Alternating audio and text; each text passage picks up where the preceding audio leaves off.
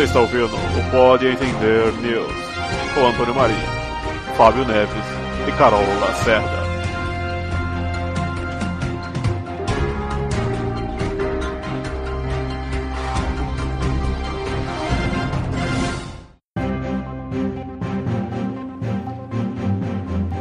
presidente do CNPq propõe mudanças em avaliação de projetos.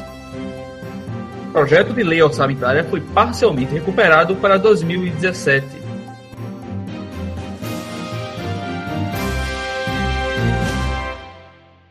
Good news, everyone! We've got a very special delivery today. Who's it going to? Me.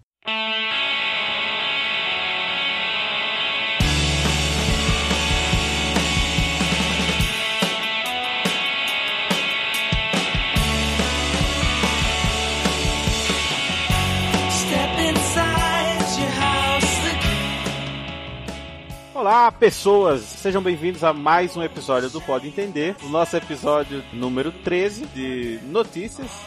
E hoje a gente vai ter um, um episódio é, excepcionalmente curto, por motivos também de força maior, mas ainda assim rico em conteúdo, cheio de tudo que é melhor das notícias aí do Brasil, do Brasil e do mundo da ciência. E aqui comigo, claro, né, nós temos nosso querido Dalton. Hello, povo. Hello, entendedores. E, como sempre, pessoa que abrilhanta este podcast, calculadora humana mais rápido do Velho Oeste, décimo tanto com bom Carol Lacerda. Oi, gente. Ah, vocês não sabem, mas Carol já foi peão de fábrica, levantava aí as coisas, o, sandanha aí, ficava subindo, jogando cimento nas paredes. Carol, é, antes de começar o nosso episódio, eu queria que você compartilhasse conosco a sua história de vida aí de Vitória. Inclusive, ela já fez um intensivo de um mês no coração do Nordeste, futura capital do Império Pernambucano, é, Recife. Isso mesmo.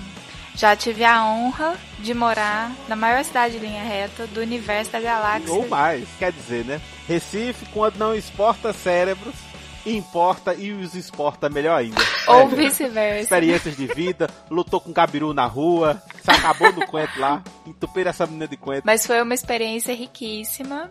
Aquelas que tá dando entrevista, é. né? Pra, pra caras. Foi uma experiência riquíssima, aprendi bastante com a cultura. Mas tu foi fazer o que lá?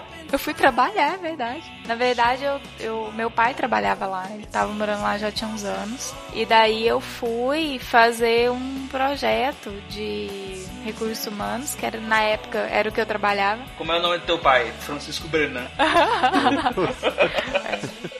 É, pra quem não sabe, o Francisco Benan é dono de metade do Nordeste. É, basicamente, é, é isso aí. Mesmo. Mentira. Certo, aí tu chegou lá e tava bronzeado lá, tomando água de coco. Aham. Uhum trabalhando que nem um condenado e me levou para trabalhar como uma condenada também numa fábrica de embalagem, indústria de embalagem, não sei como é que fala, acho que é fábrica, né? Faz embalagem. E daí eu fui e fiquei lá no chão de fábrica mesmo, entrevistando o pessoal. E eram umas máquinas gigantescas, não sei se vocês já viram máquina de embalagem, em linha reta, gigantesca.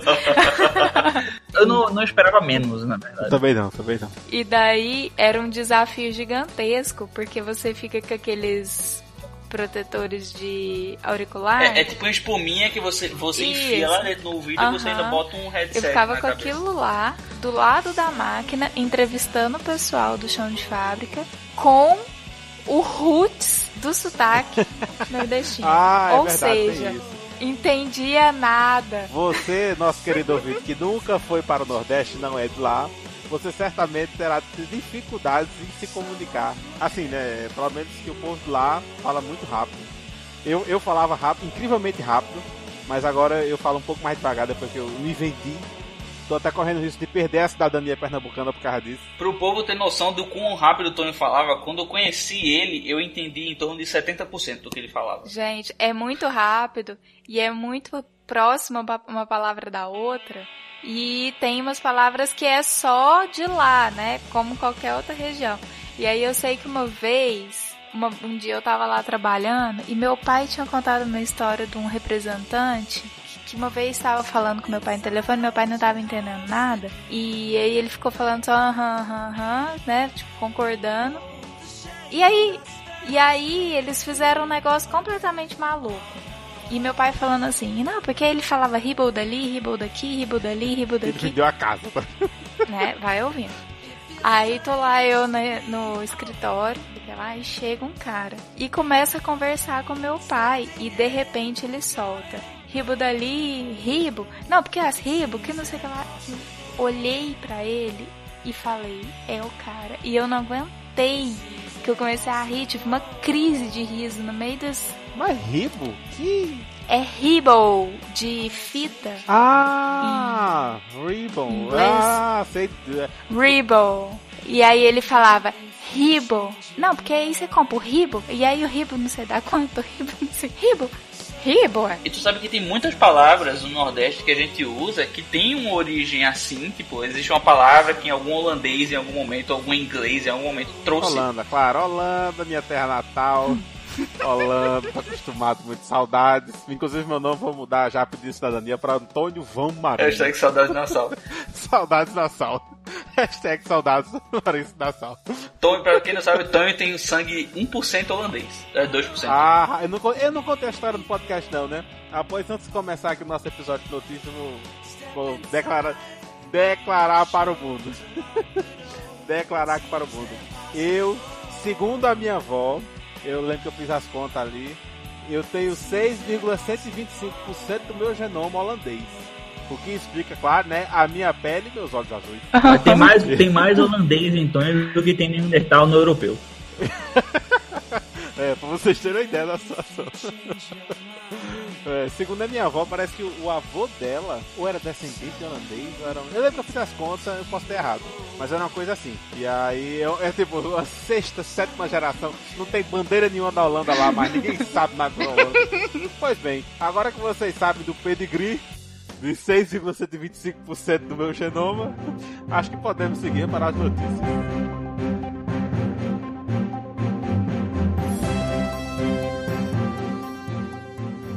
Presidente do CNPq propõe mudança no sistema de avaliação de projetos. Bem, essa é uma notícia que saiu no Jornal da Ciência, né, que é uma publicação da Sociedade Brasileira para o Progresso da Ciência. E o nosso presidente do CNPq, para quem não sabe, o CNPq é o Conselho Nacional de Pesquisa Uh... De desenvolvimento científico e tecnológico. Nossa, será que é isso mesmo? O presidente do Conselho Nacional de Desenvolvimento Científico e Tecnológico, entre parênteses CNPq, Vixe, cadê o T aí? É por quê? É que você pergunta, CN... Hã? Por quê que é desenvolvimento científico e tecnológico? Por quê? É porque era Conselho Nacional de Pesquisa antes e mudou para desenvolvimento científico e tecnológico. Mas tudo bem, tudo bem. Eu ainda achava que é Conselho Nacional de Pesquisa, né? Mas nosso Conselho Nacional de Desenvolvimento Científico e Tecnológico, e por alguma razão a sigla CNPq, é Hernan Chaimovich, Chaimovich, será que é assim que fala o nome dele, nosso querido presidente? Deve ser Hernan. Hernan Chaimovich. É, deve ser russo, né? Chaimovich, parece nome russo. É, pois bem. Ele, a notícia foi publicada lá no Jornal da Ciência. Tem um link no post para quem quiser dar uma olhada, tem mais detalhes lá. E um apanhado geral da notícia é que o nosso presidente ele propôs no encontro lá, né, para o pessoal, um, um novo método para é, avaliar os projetos submetidos ao CNPq, né? Para quem não sabe, o, a maior parte, uh, acho que o Brasil todo, né, um parte muito significativa dos projetos científicos né, desenvolvidos no Brasil, ele é financiado pelo CNPq e pela CAPES. E quando você vai fazer um mestrado ou um doutorado, você tem que escrever um projeto contando as coisas que você vai fazer, por que você vai fazer, por que é importante. E você submete a um órgão de fomento. Nesse caso, um deles, uma das opções que tem, é o CNPq. O nosso presidente, né, ele, ele apresentou uma proposta de mudar um pouco o sistema de, de, avaliação desses projetos e basear mais a decisão em aprovar ou não o projeto no, que ele chamou né, de impacto intelectual, social e econômico. É, segundo ele, o modelo que a gente tem hoje é muito baseado em resultados, o que, pelo que eu entendi, é basicamente o número de artigos que vai sair do negócio. Eles já começaram a fazer uns testes preliminares comparando os dois sistemas de avaliação, pelo que o presidente falou. E ele conta que te, já teve algumas diferenças quando, quando você os mesmos projetos avaliados pelos dois sistemas, né, que estão testando, o clássico, né, o que já está implementado agora, e o novo. Ele disse que a principal diferença surgiu nos projetos considerados medianos, então, o que dá a entender é que os melhores que são considerados nos, do, é, nos dois sistemas são praticamente os mesmos, e os piores também, o que talvez mudasse em relação aos medianos, né, que, ele, que é a grande maioria né, dos projetos. E a nova avaliação ela não tem um prazo ainda oficial para ser implementado, mas o presidente declarou, segundo o Jornal da Ciência, tudo der certo, né, se for bem recebido, se tudo, tudo correr bem, é, provavelmente já vai ter alguma coisa implementada em torno de um ano e meio, né? Então é uma, uma proposta que está bem no começo para ser estudada ainda. É, eu acho só importante destacar e explicar, e até mesmo citando uma parte do da matéria, o que, que seria esses, seriam esses impactos, né? O impacto intelectual, social e econômico. Então eu vou só ler, só para deixar mais exemplificado, porque às vezes o pessoal quer entender, né? E não tem tempo de entrar na matéria. É, por impacto intelectual, ele descreve as ideias que produzem novas ideias, que fazem a humanidade mais sábia e permitem formar gerações de novas ideias. Então é aquela coisa, né? Um, você tem uma ideia inicial e dali, de repente você tem uma outra pessoa tem um gancho, né, para desenvolver uma outra opção, uma outra opinião. O que dá a entender é que ele encaixa nesse impacto intelectual seria um bom, pelo menos eu acho que faz sentido, né? É, colocar aqueles projetos de pesquisa básica, né? Que é o conhecimento pelo conhecimento. Você vai descobrir alguma coisa e isso pode facilitar a de outras coisas e tudo mais. Uhum. Sim, aí pelo impacto social está é, tá relacionado ao conhecimento produzido capaz de influenciar políticas públicas que possam diminuir a desigualdade e ao mesmo tempo possa produzir, por exemplo, reduzir, né, por exemplo, tempo de espera de fila no SUS ou ainda que aumente o envolvimento social com a ciência. Eu acho isso importante, eu não sei como é que eles vão mensurar essa questão social, né, porque é muito amplo. Talvez, se fosse assim, é for uma coisa bem clara, sei lá, a pessoa quer implementar um sistema novo no SUS para, sei lá, informatizar ou criar um aplicativo que facilite de alguma forma a triagem, sabe? Isso para mim é uma coisa que é bem aplicado, bem específica e bem objetiva, sabe? Mas aí fica difícil você avaliar outras coisas, principalmente em projetos de humanas, sabe? É, de repente o intelectual não ficaria. É porque são coisas tão distintas, né? Assim, de repente um, uma coisa do impacto social nem sempre vai ter possibilidade de surgir uma nova ideia, mas enfim. E o caráter econômico, né? O impacto econômico responde às ideias que criam empresas e geram empregos, que aumentam a competitividade e criam setores industriais. Essa é a mais desafiadora, né? E é a que a gente mais precisa no momento. Porque no Brasil a gente tem um problema, eu não diria grave, né? Mas seria bom um número maior das pesquisas que a gente produz hoje se tornassem, né? Ou gerassem de alguma forma algum produto que se refletisse no, no, na nossa economia, sabe? A gente até gera um número, um número razoável de patentes, mas poucas delas chegam no mercado, sabe? Mas assim, um, um ponto interessante que o Carol falou é que realmente é difícil você avaliar isso, né? Do, do, de uma maneira. Inclusive, aproveitando aqui já o gancho, é, a gente vai fazer um drop sobre pesquisa básica versus pesquisa aplicada, até para discutir mais a fundo essas questões de, do impacto que tem uma pesquisa, né? Quais são os tipos de impacto que pode estar associado? É, tem muita coisa legal para gente discutir, vamos deixar a maior parte disso para um episódio específico. Mas esse é o meu maior receio em relação. Tudo bem que está na fase inicial do projeto, mas o meu maior receio em relação a, a isso é essa questão da subjetividade desses, desses fatores de impacto, sabe? Que, por exemplo, o impacto intelectual, às vezes, sei lá, o cara faz um projeto em que ele tem que, sei lá, ir pro meio do mato para catalogar umas espécies. Tipo, isso do ponto de vista de impacto intelectual, algumas pessoas podem considerar baixo. No entanto, para mim talvez não seja, mas para outra pessoa talvez não seja tão baixo, porque por exemplo, sei lá, a pessoa descobriu uma espécie que ano que vem outro outro outro cientista vai, vai pegar essa espécie para estudar e vai descobrir uma enzima nova que vai ter um impacto econômico. Então é uma coisa que é difícil de prever e difícil de avaliar, sabe? Eu particularmente acho a proposta muito interessante, mas é, é preciso a gente ter cuidado e ver como é que, como é que vai ser esse processo de avaliação em relação a esse julgamento, né? Do que vai ser o impacto, principalmente social e intelectual. Porque o econômico eu acho que ele é um pouco mais fácil de ser mensurado. Talvez a principal vantagem, projetos eles te, tenderiam a tentar pegar um enfoque, vamos dizer assim, mais a médio prazo do que a Tipo, vamos tentar obter o máximo de resultados no menor tempo possível para poder conseguir publicar o mais rápido possível. E talvez esse tipo de perfil acabe se, se modificando, tipo, e criando uma coisa mais a médio prazo ah, vamos fazer um projeto que tenha um impacto maior. Só que o, qual o, a, o problema, né? Qual a, a questão em relação a esse tipo de mudança? Que, por exemplo, Uh, nos Estados Unidos, o, o, que acontece em relação a você ter um certo incentivo para pesquisas aplicadas é que você acaba focando muito em, em, fazer projetos que vão ter um impacto, que você tem que mostrar diretamente que você, que você vai ter o um impacto, e tipo, focando menos em fazer pesquisa básica. E aí a pesquisa básica ela precisa ter um incentivo de algum outro lugar. E aqui no Brasil o que acontecia é que esse incentivo vinha por parte do governo. E aí com essa mudança a gente não sabe como isso vai afetar uh, grande maioria das pesquisas, das pesquisas básicas que existem no Brasil. A gente, todo mundo que faz ciência é um ser humano comum e se adapta aos fatores de avaliação. Tipo, se a política antes era cobrar paper ou aplicação. Então, tipo, o cara vai publicar doidado. Brasil antes ele não publicava quase nada. Antes que eu diga, sei lá, década de 80, talvez começo de 90. Nas duas últimas décadas, pelo menos, a gente tá publicando muito, um número grande de papers. Inclusive, isso vem sendo criticado ultimamente porque tem gente questionando as metodologias utilizadas e mostrando que, tipo, tem muita coisa aí no meio que se diz ser uma coisa, se diz ser um resultado que talvez não é tão impactante ou talvez não é tão. Como é que eu posso dizer? Onde ele afirma ser, né? Tipo, ah, eu, quero, eu tô dizendo que esse resultado é isso, talvez não seja tão certinho assim como ele está dizendo. É, então, é, são seres humanos, né? Então tem gente que inventa resultado e às vezes o povo demora anos para descobrir que foi inventado, sabe?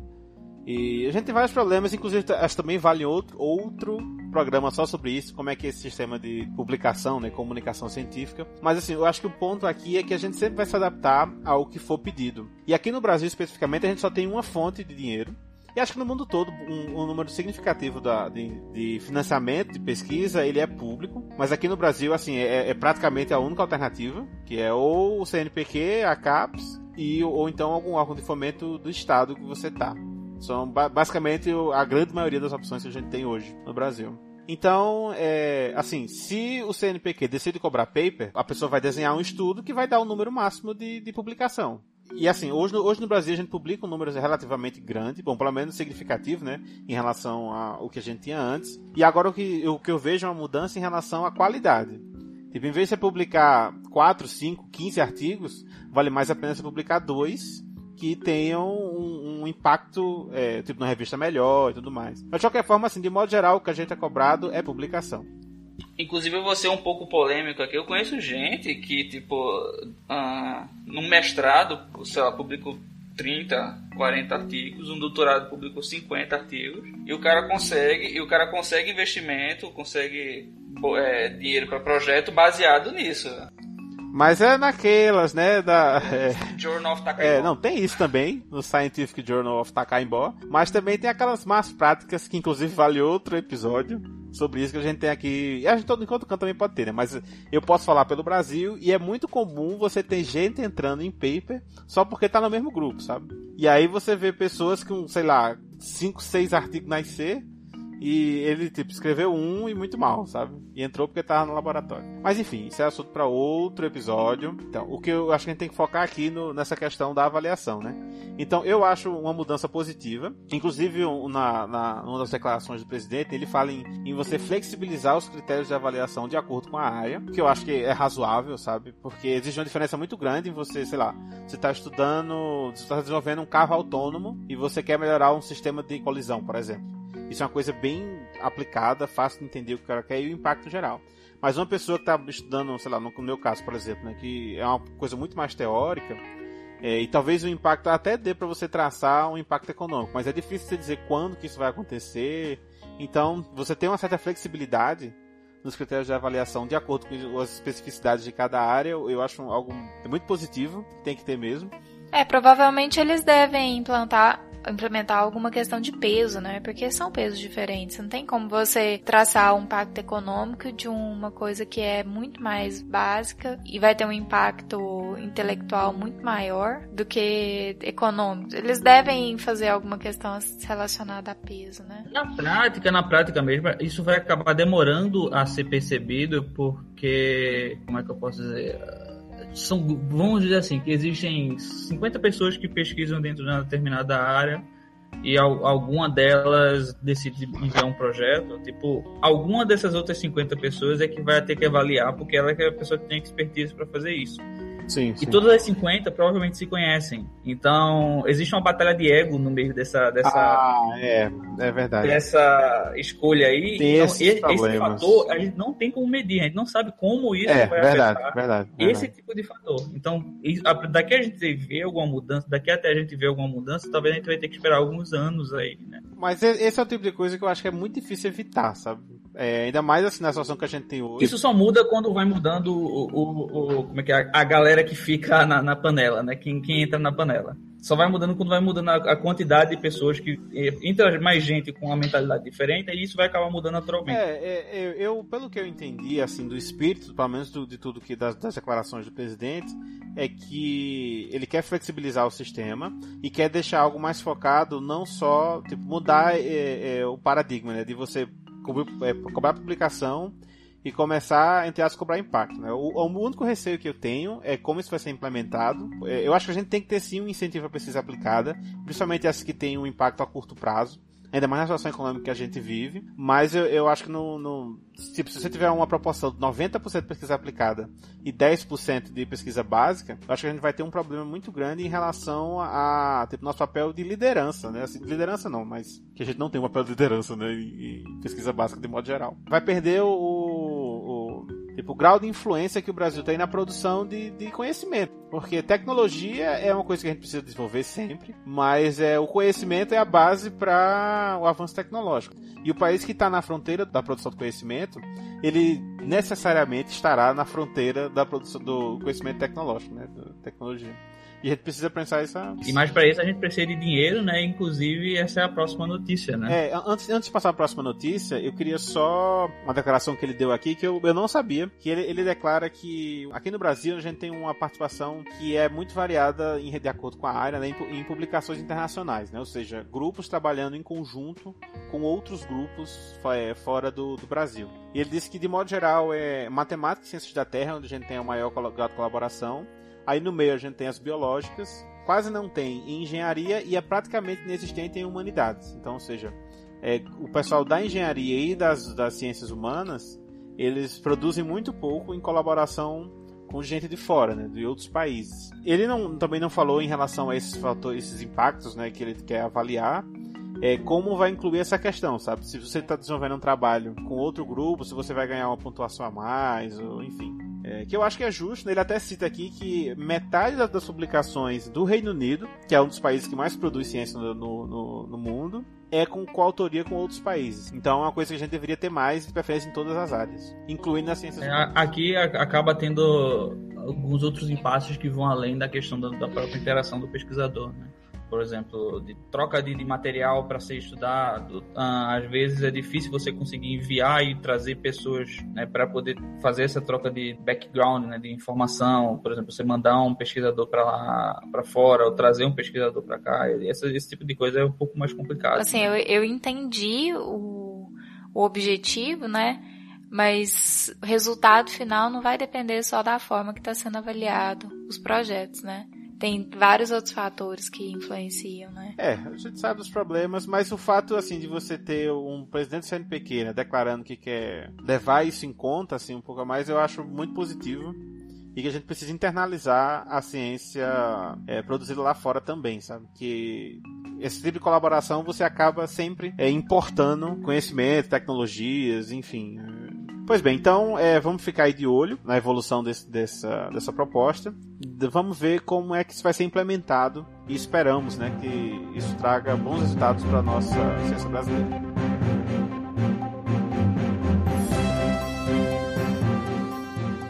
O projeto de lei orçamentária foi parcialmente recuperado para 2017. Essa notícia ela se refere especificamente ao Ministério da Educação em 2016, a gente, melhor, antes de 2016 no caso, o projeto ele tinha um valor de verba que ia ser disponibilizado para o MEC, e esse valor ele foi cortado em 6,4 bilhões para 2016. E o que acontece? A previsão era que a gente estagnasse esse valor até para 2017 e de lá para cá o, o, Ministério de Ciência e Tecnologia conseguiu junto com o MEC recuperar parte desse dinheiro para ser atribuído ao MEC em 2017. Então, o que aconteceu? 20% do valor atual que a gente tem de 2016 vai ser acrescido ao valor disponível para o MEC em 2017. É uma conta meio assim, ó. Carol é a pessoa dos números. Você... Exatamente. É, eu vi logo. Não. Diga. Isso aqui não é nem questão de número, é uma questão de interpretação do português. Porque ele fala assim: o título da matéria. MEC preserva investimento e garante acréscimo no orçamento. Aí você pensa, acréscimo Uau, no orçamento. Sucesso. Parabéns, Nossa, ministros. Muito parabéns. bom, sucesso total. Hashtag fica Temer. Tipo, que bom. tipo, nossa, tava não tava bom, mas agora vai ter um acréscimo. Não, gente, tava péssimo. E aí agora eles conseguiram colocar só 20% a mais do que eles tiraram. Por analogia, é como se você estivesse andando no meio da rua e você visse um maluco correndo para você, para cima de você com a faca e quando ele chegasse perto de você ele desse um soco. É, é. é. Pelo menos não foi uma é. facada.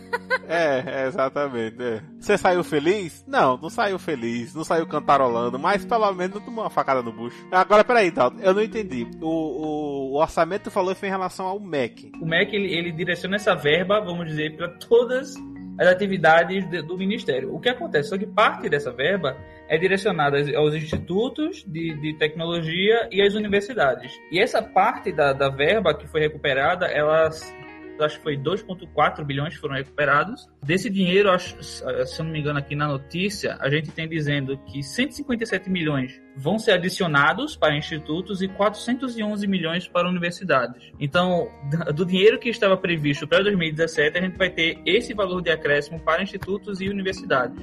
E o resto do dinheiro para a utilização do MEC em outros setores. É, fala aqui que, coração do orçamento global do MEC, em 4,7 bilhões, a atual gestão conseguiu resgatar 500 milhões para as universidades e 260 milhões para os institutos investirem. Gente, é muito pouco para custeio. É para você ter noção do quão pouco é. Há 10 anos, considerando a inflação, a gente recebia mais. Isso, isso segundo a notícia do Estadão.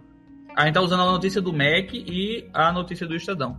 O portal do MEC ele deu essa notícia do aumento né, de, de 20%, e o Estadão ele fez uma comparação com os valores de 2005 e 2006 o orçamento proposto para 2017 é ainda menor do que há uma década atrás. Levando-se em conta a inflação, o orçamento da pasta era de 6 bilhões. Quer dizer, né?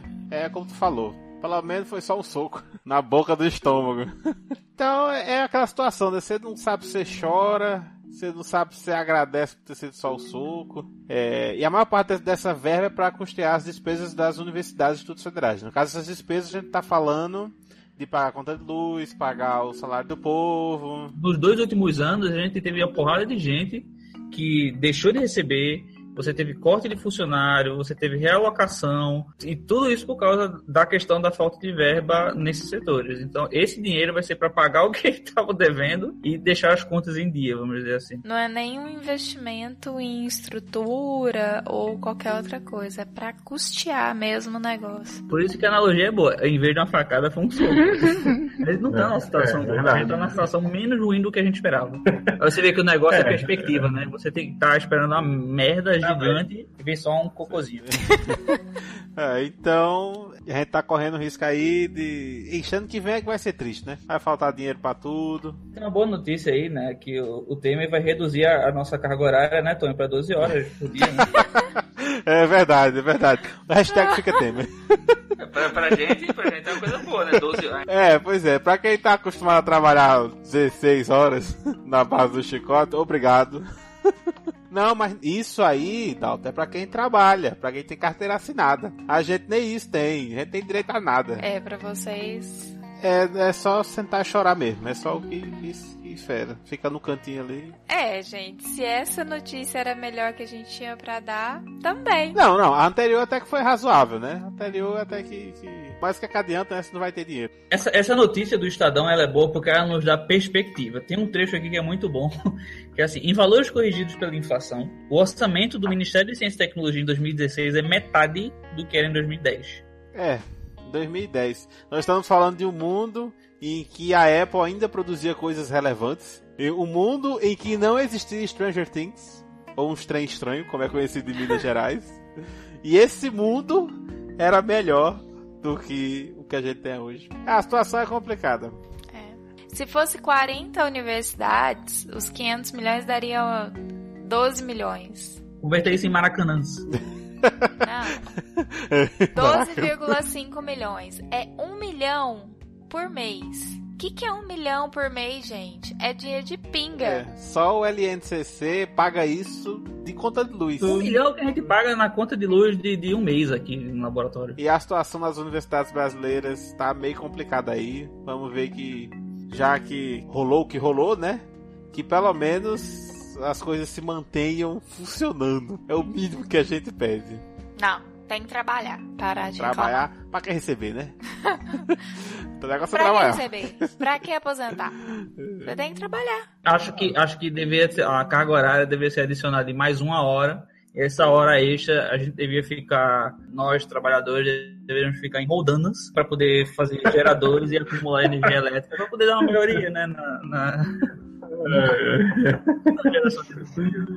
Então, povo, eu acho que como a gente já tinha declarado, nesse episódio vai ser excepcionalmente curto, mas estamos trabalhando aí para trazer a normalidade do nosso podcast.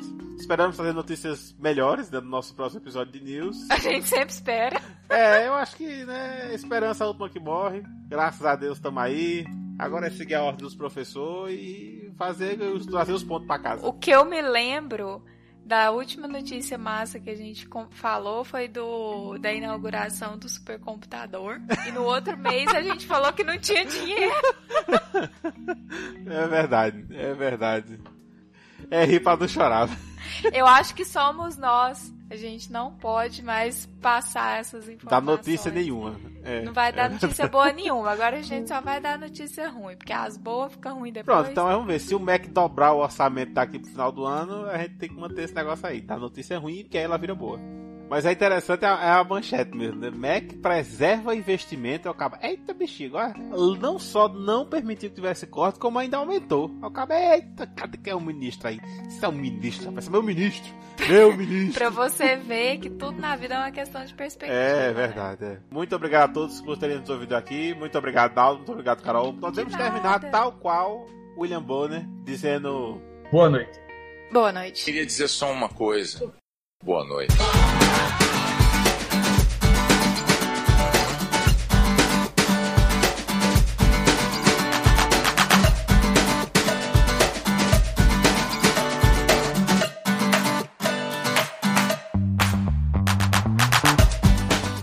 Olá, entendedores! Bem-vindos ao nosso bloco de e-mails. Estou aqui agora com o Tonho. Dá oi, Tonho. Opa, opa. E a gente já, já vem chegando com o pé na porta, já com a má notícia. Eu, eu sei que vocês notaram a nossa ausência, a nossa não regularidade, vamos dizer assim, nos últimos dois meses. Ah, verdade. Inclusive, jogaram pé daí na minha casa, dizendo que era um absurdo o que a gente tava fazendo. Esse negócio de ficar atrasando o podcast. Fui ameaçado, mas graças a Deus devolveram aí. Estamos aos trancos e barrancos. É, tamo aí. E, e assim, né? A gente tá com o calendário zoado. Não é porque a gente quer, né? Não é desleixo nosso. Esse semestre tá bem complicado pra todo mundo. E aí, nós, a gente não vai parar. A gente quer tentar manter pelo menos dois podcasts por mês. Mas tá bem complicado a gente manter a, a regularidade em relação à data de postagem. Quem, quem tá por dentro um pouco, né, do, do mundo da ciência sabe que às vezes a gente tem esses meses difíceis, né? E a gente tá coincidentemente, todos os integrantes do podcast estão nesse mês difícil, assim, nesse semestre difícil. né? Tanto é que vocês perceberam, mas esse episódio foi um pouco mais curto do que o normal. A gente só teve duas notícias. E assim, é, assim que a gente que as coisas começarem a voltar a andar, né? Normalmente a gente vai tentar voltar ao ritmo de produção que a gente realmente gostaria, né? Mas nós não vamos parar. Mas é como dizia o pessoal lá, né? Da carreta furacão, né? Siga em frente, olhe para o lado. Falando em olhar para o lado, Dalton, eu não sei se você soube, mas é, tem um podcast novo dentro dos apadrinhados Dragões de Garagem. Ah, eu soube, eu senti essa força sendo abalada, né, pela nova presença da podcast de ciência no nosso meio. É o pessoal do Alô Ciência, tem um link no, no post. Se você quiser dar uma olhada lá no site deles. Eles soltaram acho que dois episódios já. Eu só escutei o, o primeiro, não escutei o- o- os outros. É, vale dar uma conferida. Já chegaram chegando. É, chegaram chegando aí. Tem participação do nosso, do, do poderoso chefão, Dragões de Garagem. Certamente eles estão pagando todas as taxas em dias, né? As taxas colaborativas da divulgação científica. Não só eles, como o Eureka Podcast, né, também estão pagando em dia. Isso, né? vale essa, isso. Então, então aí, então aí, o Eureka Podcast e dos podcasts parceiros do Dragões, que a gente tem o Alô Ciência, agora o novo afiliado aí, apadrinhado do pessoal do Dragões, junto com os- o já veterano Eureka Podcast, o Filosofia Pop. É bom saber que a gente tem mais outros podcasts de ciência chegando aí na, na jogada. É, então, exatamente. Escutem, quem sabe vocês não curtem também, adicionam aí nos seus feeds, mais ciência aí nos seus ouvidos. Exatamente. Bom, antes de mais nada, a gente diga aí, por favor, qual é a nossa página do Facebook. Ah, você de repente aí está interessado em acompanhar com nossas postagens nos Facebooks? Você pode nos encontrar em facebook.com barra pode entender. Pode de podcast e entender de quem entende mesmo. E o nosso Twitter? Nosso Twitter também é muito complicado, é o twitter.com barra é, pode entender. Pode de podcast e entender de quem entende mesmo. E qual é o nosso site, Tonho? Que é o nosso meio principal de O comunicação. nosso site está belíssimo, que é o www.podeentender.com e lá você encontra todos os nossos episódios separadinhos, bonitinhos. Você pode comentar, inclusive comentem, por favor. É sempre bom ter o feedback dos nossos queridos ouvintes. Mas se você quiser ter um contato mais é, íntimo com os participantes, Dalton, como é que a pessoa faz para falar com o daltônico do nosso podcast aqui? É, você vai no Twitter, digita lá arroba FB underline Dalton e você pode falar com o daltônico mais daltônico do Brasil. o daltônico oficial deste podcast, inclusive é o nosso melhor daltônico, vale ressaltar. Exatamente. Eu sou o daltônico mais importante desse podcast, já Sem deixo logo claro aqui. Isso aí ninguém discute.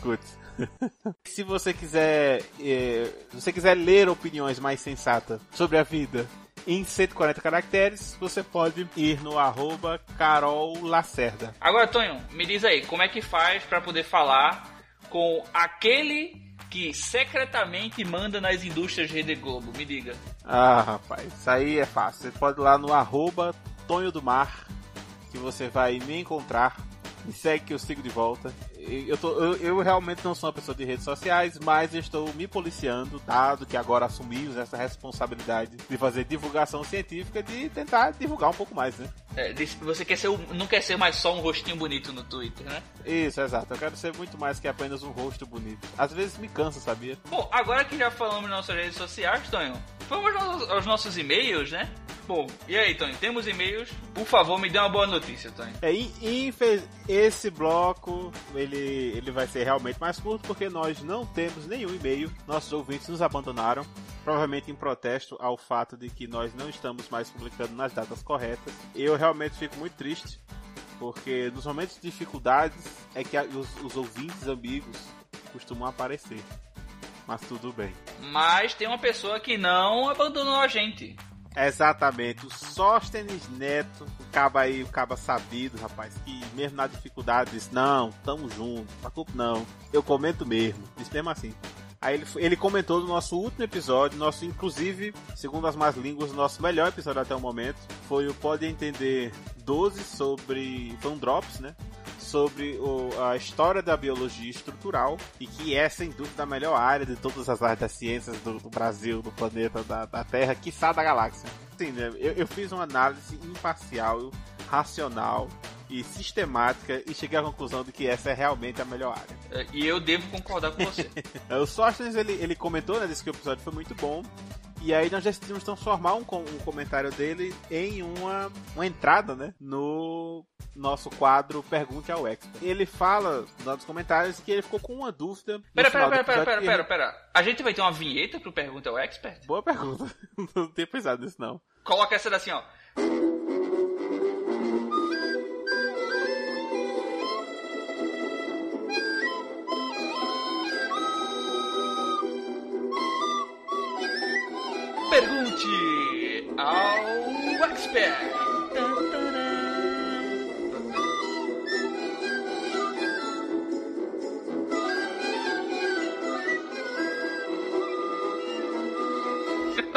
Eu vou deixar só isso, tá ligado?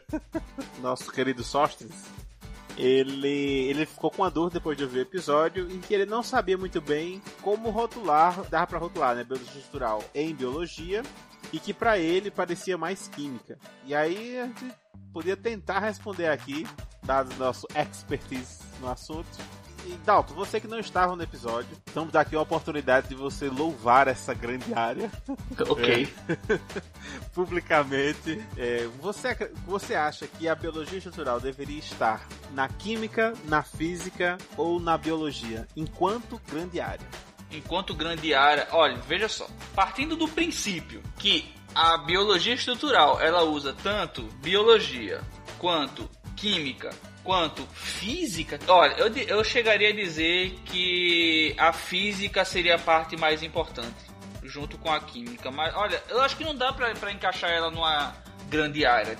Eu- acho que a gente pode dizer o seguinte, nossos queridos ouvintes, aqui eu vou lhes abençoar com uma grande sabedoria.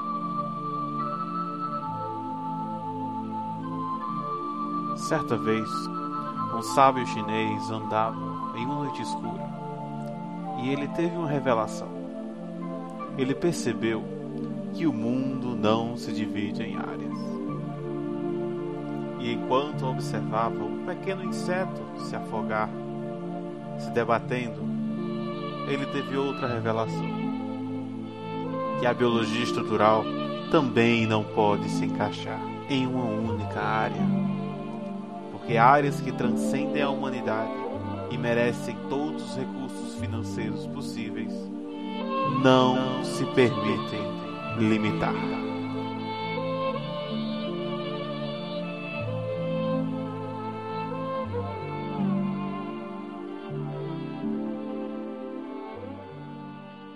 Então a biologia estrutural, sendo essa área tão importante, ela não deve ser, ser limitada a áreas, grandes áreas. Quem se rotula se limita. Exatamente. Já dizia qualquer pensador adolescente aí, né? Não se rotulem. Olha, é, eu acho que a gente pode dizer que talvez uma linha de pensamento seria assumir que a biologia estrutural ela é a união de várias áreas para responder perguntas biológicas, o que não necessariamente significa que é uma área exclusiva da biologia. Né? Exatamente. Ó, Há humildes físicos que dizem que tudo é física aplicada. Humildes. Menos a matemática. E a física nada mais é que matemática aplicada. Aí pegou pesado, hein? Fica a provocação aí. Matemáticos univos. Então, pois bem, Sóstenes, é, fique com esse pensamento. As grandes áreas, as áreas realmente revolucionárias, as áreas cujo qual todo o orçamento deveria ser direcionado, elas transcendem qualquer tipo de rótulo, e compartimentalização vinda da nossa vã e limitada mentalidade humana. Não se deixe limitar. É o que eu digo. Hashtag biologia. Muito obrigado, Sóstenes. É, aguardamos mais uma vez seus comentários e ouvintes, por favor. Eu, eu vou. Eu acho que alguém já falou esses dias aí no Twitter e eu vou replicar aqui o discurso. A gente que faz podcast assim, né?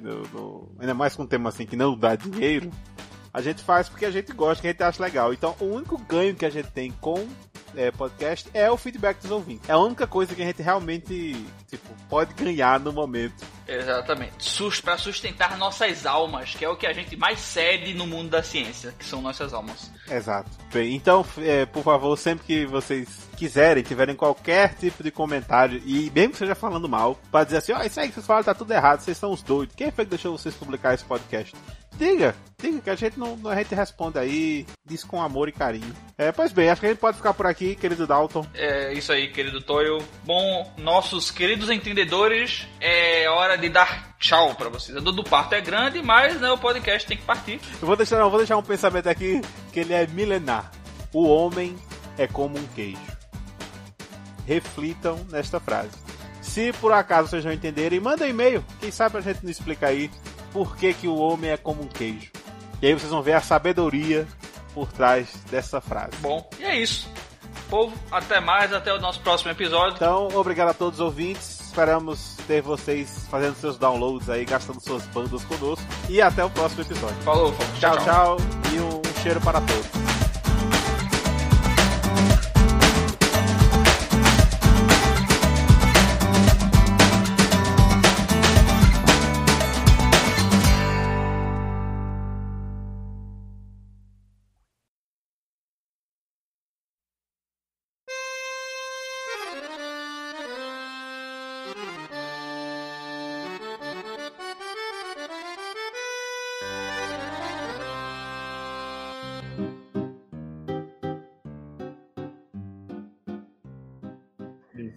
Contou uma piada que ela falou assim: Ah, qual é o. Ó, o- Antes de você Qual essa piada, qual o risco de a gente sofrer retaliações políticas dado o conteúdo humorístico de sua piada? Não. Mas corre o risco de certas pessoas serem viciadas pelo Ibama. É, eu gostaria de declarar aqui que o Pode Entender não se responsabiliza pelas opiniões dos seus candidatos. Emitidas pelas pessoas autônomas. Dos seus candidatos. Dos candidatos. Eu falo assim, qual, qual, qual o político Passou que. Qual o político que o Ibama prenderia. Como é que Qual o político que o Ibama, que o Ibama Nossa, não. é, Perdeu o? É, qual político que o Ibama quer prender? Ah, é.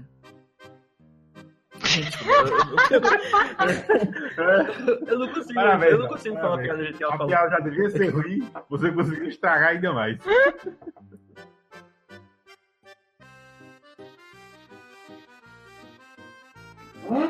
Ele dizia assim, ah, fulano, o candidato a prefeito, tá com Mendonça, tá com não sei o que, né? E aí, ah, como o Mendonça era Nossa, É, tem um- Quem é que- peraí, peraí. Nossa, a moto passou aqui do meu lado.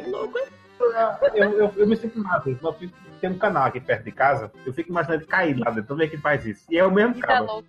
Vida louca. É, é triste. Já pensou, ele cai e continua andando lá dentro?